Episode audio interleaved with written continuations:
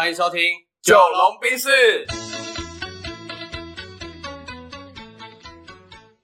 我是九零后。我是阿龙。这一集呢，要来选什么料？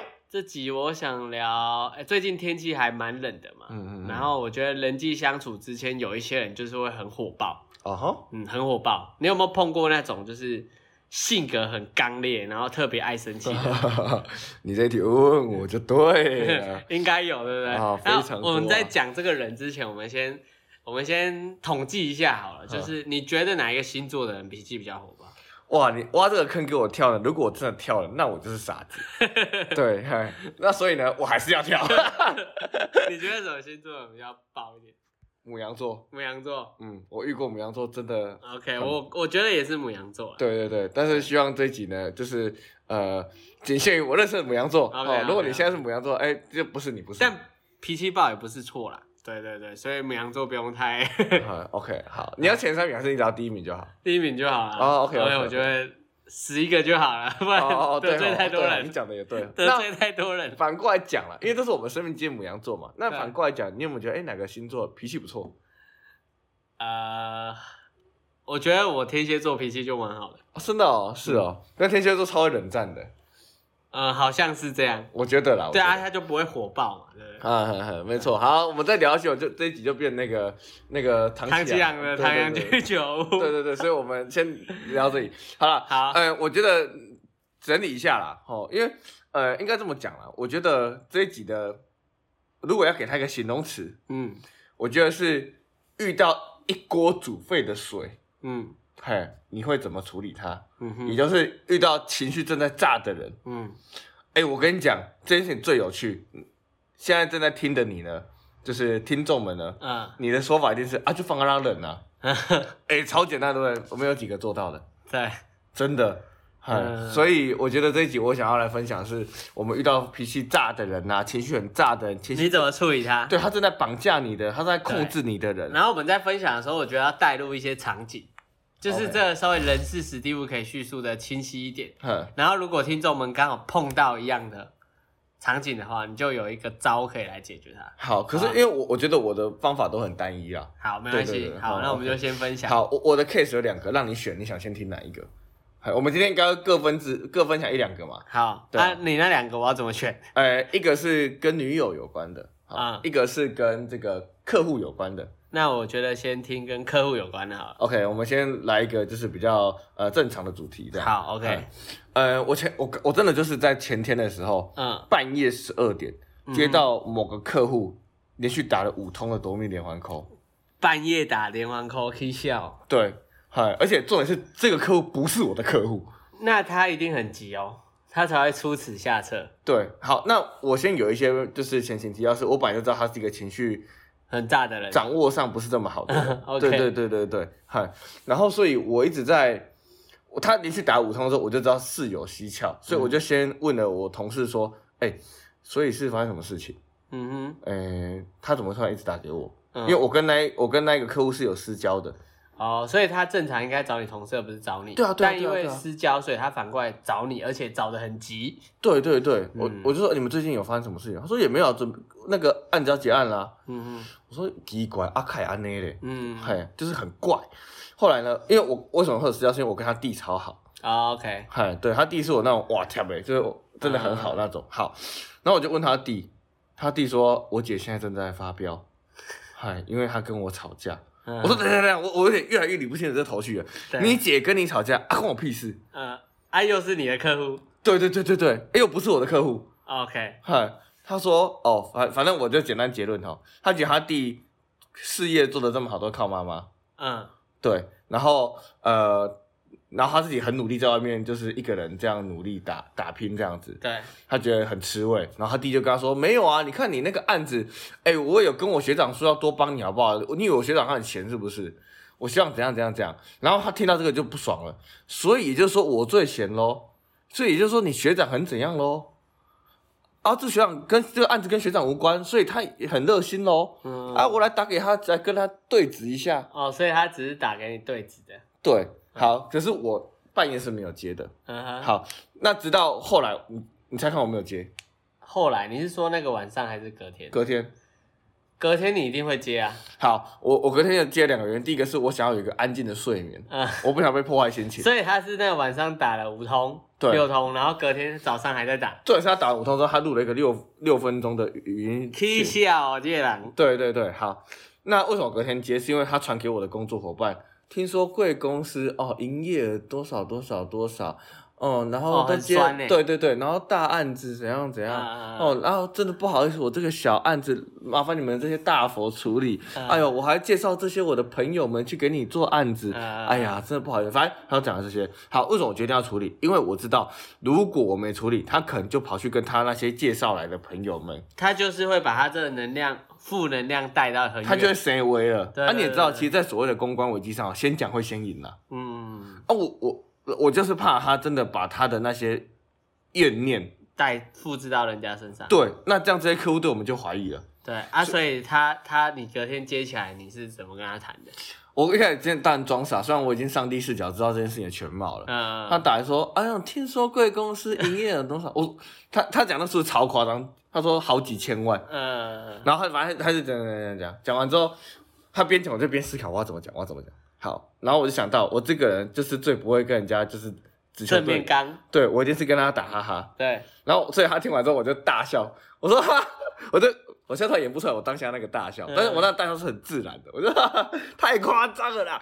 哎、哇，拜托我连说好几千万的话，我现在还要这么努力工作吗？嗯我干嘛？对呀、哦，怎么可能？我就开始跟他就是打闹，然后他突然有点就就就是觉得，哎、所以他是误会了吗？嗯哼，他就突然有点愣住。嗯我说等等一下，哎、那个假设他叫小美好了，嗯，我说小美，你要搞，我们理清一下这个头绪。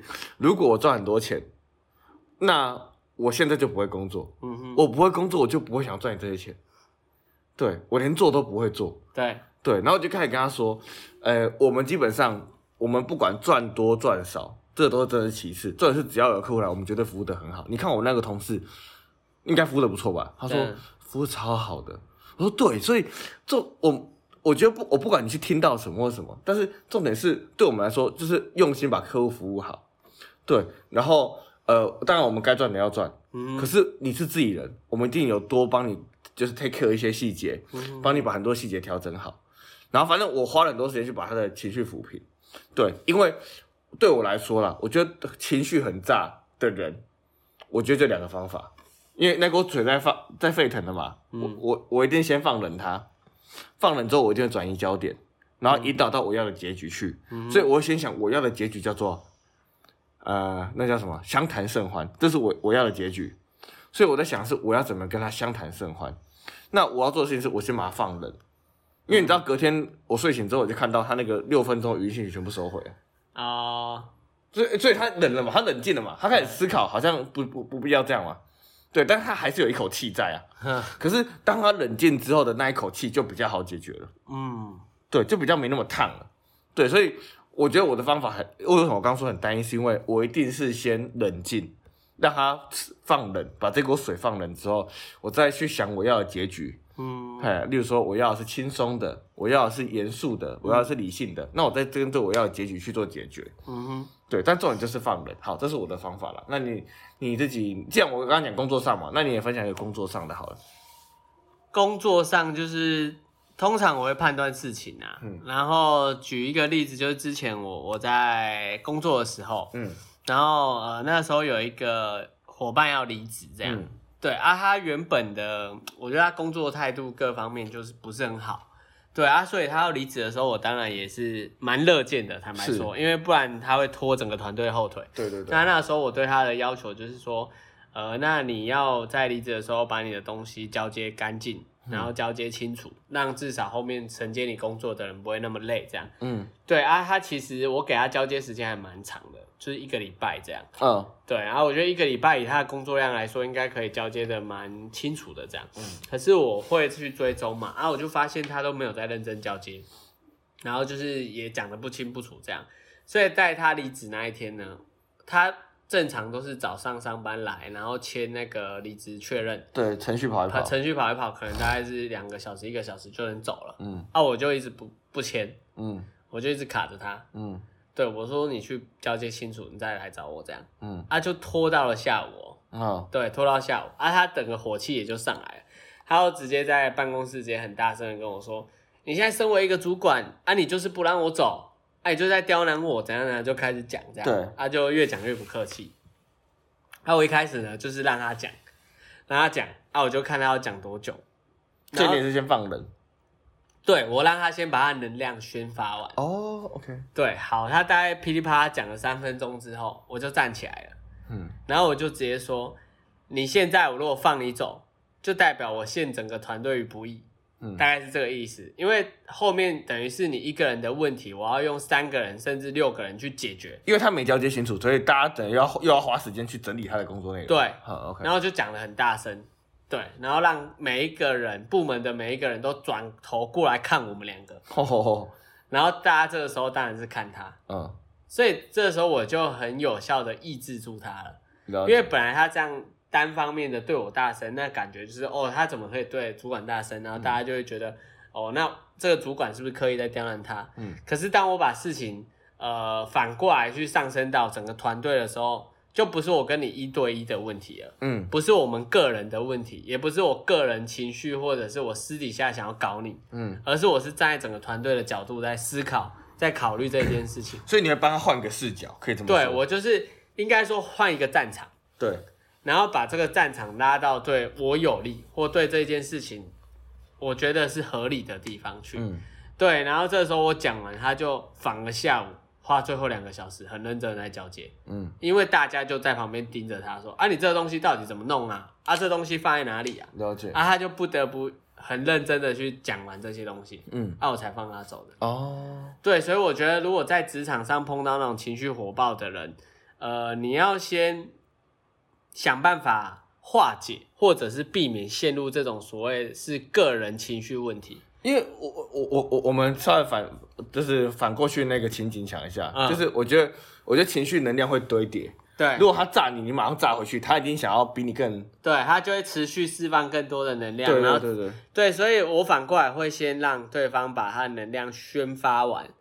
然后呢，在宣发过程中，你要很冷静的去听他在讲什么，以及去思考怎么把这个战局扭扭转成对自己有利。那我觉得对自己有利的方式呢，就是你不要你不要把这个事情变成是你个人，对对对，你要把它上升到团队，是因为如果你变个人的话，就是自私的。是那、你如果用自私的方式，用你自己的自我方式跟他吵，那就变成是个人之间的战争这。样打不完了。对，这样打不完。对，而且你还是一个主管的时候，更不利于你，就会变成你气度很小。对，所以我那时候就是，就我本来就不是个人想要刁难他，而是我觉得你要走，我也是祝福你。可是你一定要把东西交接干净啊。嗯对，所以我当我把事情上升到整个团队、整个部门的时候，那他就居于劣势，他就烧不起来了，这锅水就自然沸腾不起来了。我可以理解。对，所以这是我那时候的处理方法。而且老实讲，我觉得这种情绪很炸的人，老实讲，他们就欺善怕恶。对他们都是这样。对，就是他很会炸，可是我老实讲，我觉得某种程度上，他这个炸也是在也是一种讯号，就是一马不波啊。或者他这种炸也是一种，就是感觉就是他知道自己某一个地方是短处，所以他必须要先声夺人。嗯，对，对对对，对吧？所以我觉得你这个方式也超好，就是让他炸，反正我就静静的看你 drum B。对对对，啊，炸完之后他就然后再收拾你。对他，因为你你没反应，他也会想说啊靠，怎么没反应？怎么跟我想象不一样对对对对？你怎么没被我激怒？对，然后就也不知道怎么办。嗯嗯，对，所以我觉得你这个方法，嗯，确实是蛮高端的，我觉得蛮屌的。就是你先逆来顺受一下，然后有一点像是你接收他所有的能量之后，再给他痛快的一击，对对对对对对，让他知道说，哎、老子没有要承担你这些情绪。对啊？啊，我前面只是听你，倾听你，但不代表我认同你。对我已经宽宏大量，要听你听你噼里，啪啦那一对堆了。对对对对，老子可以不听的。嗯嗯嗯。嗯，确实确实确实，嗯，我所以碰到这些其实情绪比较火爆的人，我觉得啦，我们都应该要先以柔克刚。